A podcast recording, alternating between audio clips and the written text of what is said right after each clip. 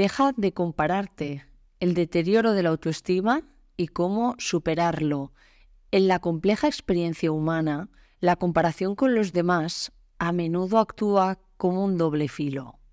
En nuestra era digital, donde las vidas de los demás están a un clic de distancia en las redes sociales, la tendencia a comparar nuestras propias vidas con las que aparentemente perfectas de los demás se ha convertido en una epidemia psicológica silenciosa, causando estragos en la autoestima y el bienestar emocional de muchas personas. En este episodio os hablaré de por qué es tan perjudicial la comparación y cómo salir de ello. Hola, soy Begoña Tárraga, psicóloga especialista en alta sensibilidad y fundadora de Pasionados, la comunidad de paz empoderados.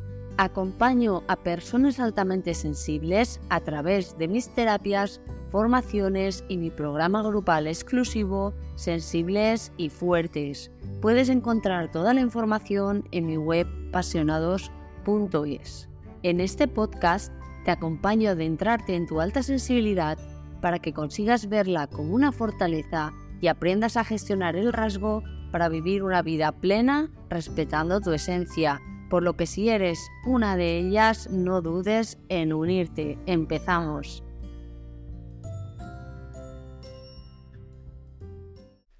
El acto de comparar nuestras vidas con la de los demás es tan natural como respirar. Sin embargo, cuando este hábito se convierte en una obsesión, puede tener consecuencias devastadoras para nuestra salud mental.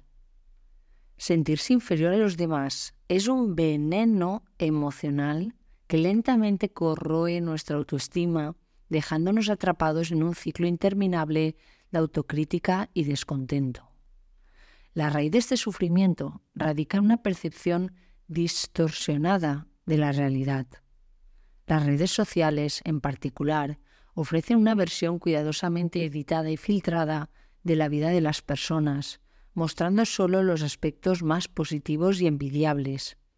Comparar nuestra realidad diaria con estas imágenes idealizadas es como intentar comparar una pintura al óleo con un simple boceto. Simplemente no son comparables el daño que esta comparación constante inflige a nuestra autoestima es innegable. Puede que te sientas inadecuado, insuficiente e incapaz de alcanzar esos estándares ficticios.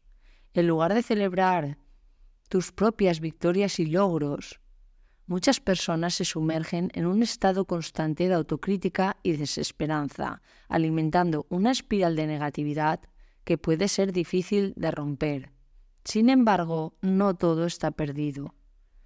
Existe una salida de este laberinto emocional y reside en el poder de la autovaloración.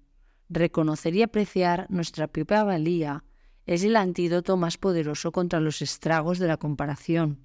En lugar de medir tu valor en función de los logros y apariencias de los demás, debes aprender a reconocer y a celebrar tus propias cualidades únicas y contribuciones al mundo. Para aquellos que luchan por liberarse de las cadenas de la comparación, ofrezco un camino hacia la autoaceptación y el empoderamiento a través de mi curso Valórate para mejorar tu vida, diseñado para ayudarte a reconstruir toda tu estima desde cero, cultivando una relación más compasiva y amorosa contigo misma y aprendiendo a encontrar tu propio valor independientemente de las comparaciones externas. Lo encontrarás en el link de la descripción de este episodio y en mi web pasionados.es. Recuerda, por favor, que tu valía no depende de cómo te compares con los demás. Reside en tu capacidad única de ser tú misma y brillar en tu propia luz. Empieza hoy a poner conciencia en todo lo que te he contado y en no caer en la trampa de esta comparación selectiva. Empieza a valorarte para conseguir una vida más plena y satisfactoria. Espero que te haya gustado y aportado Y recuerda, somos unos pasionados, paz sensibles y fuertes y tenemos mucho que aportar en esta sociedad. El primer paso es creértelo tú y permitir que el mundo te conozca. Nos vemos en el próximo episodio.